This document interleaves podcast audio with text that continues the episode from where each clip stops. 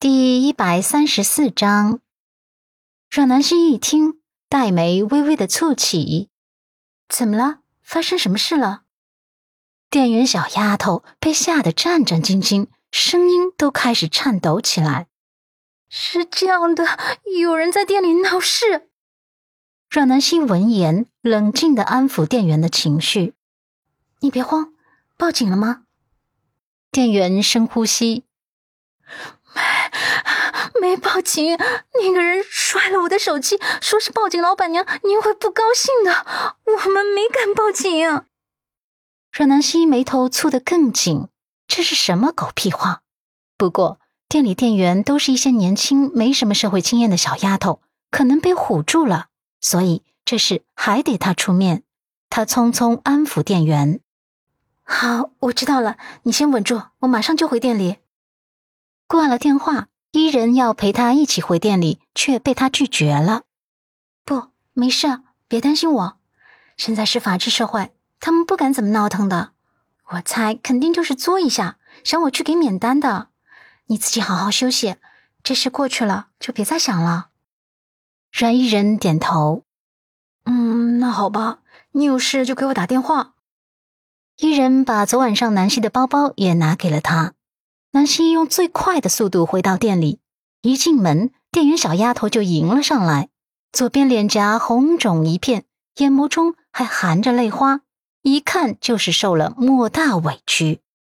啊，老板娘，您终于来了！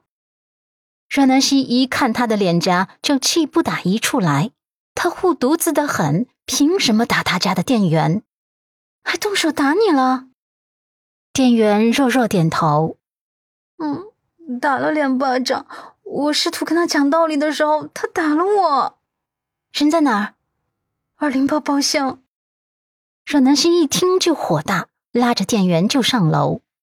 走，带我去看看到底怎么回事，看看什么人这么横，法治社会居然敢打人。店员一边走一边跟他说明今天的情况。啊，是这样的，今天这个客人一进来就将我们店里所有的吃食茶水点了一个遍，我觉得很奇怪，就好心的劝说几句，谁知道他立马就火了，他骂我狗眼看人低，怕他买不起单。我刚解释说不是这个意思，他就上前扇了我两巴掌，还把包厢里东西给砸了。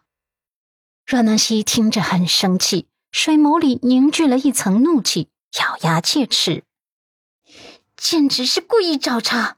我去看看到底是谁这么无理取闹。推开包厢的门后，首先映入眼帘的是一地的狼狈不堪。随即，阮南希在看见里面那张骄傲而又阴沉的面孔后，心口一怔：是赵毅然，他怎么来了？按照他的性格，做出这么刁钻刻薄的事情来，倒也解释得通了。不过，他到底是为什么而来？仔细看他眼底的怒火，好像夹着嫉妒，这让他联想到了世修跟伊人昨晚上发生的事情。该不会是他们俩的事情被赵大小姐知道了，然后因为伊人是自己的闺蜜，所以又迁怒到她的头上吧？赵毅然也在鄙夷的观察着阮南希，见他微微变化的脸色，更加笃定阮南希是因为做了不要脸的事情而产生的心虚。他心底的嫉妒，在见到当事人之后，更是膨胀成了火山，恨不得将阮南希这个贱人五马分尸。他伸手傲慢的指着边上的店员，奚落道：“你赶紧滚出去！我跟你们贱人老板娘下面要谈的事情，你最好不要听见，会脏了你的耳朵的。”店员哆嗦了一下，看向阮南希。阮南希拧眉，不动声色。目前为止。他还不知道赵毅然到底想干嘛。所谓敌不动我不动。赵毅然又冷哼了一声，指着南希，咬牙切齿：“哼，阮南希啊，你当真要我把你做的那些烂事儿说给你家店员听？你不怕你家店员知道你是什么样的女人吗？你不怕丢人现眼吗？”阮南希眸光一转，然后让店员先出去。包厢的门重新关上后，赵毅然一点不客气的冲上前来扇他耳光，怒骂道：“贱人，破鞋，婊子！你居然敢睡我赵毅然的男人！你去死！我打死你！好在阮南希思索问题的时候，脑子反应也不慢，一个闪身躲开了他的巴掌，顺手还推了他一把，拧眉沉声警告：“赵毅然，你发什么疯？今年旺达狂犬疫苗了吗？你一上来就动手是几个意思啊？是想要证明你是泼妇吗？我请你放尊重点。”我手里还保存着你狼狈不堪的视频呢。赵一冉被推的后退了几步，冷飕飕的笑出声，无比嘲讽的反问：“哼，贱人，你是在威胁我吗？还用那个破视频威胁我？你以为我还会怕你吗？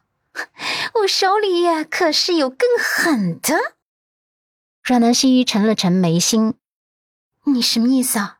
你说清楚点。”赵毅然眼眸直朝着他飞刀子，牙齿咬得咯吱咯吱作响。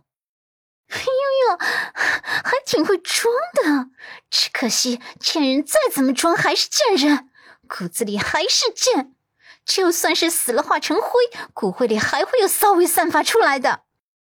阮南希被他骂的火气也上升了。够了，请你放尊重点。你爸妈没教过你素养吗？若是师修哥知道你这副恶毒的样子，还敢跟你订婚吗？提到顾世修，赵毅然瞬间又张牙舞爪起来。你少跟我谈什么素养，你有资格吗？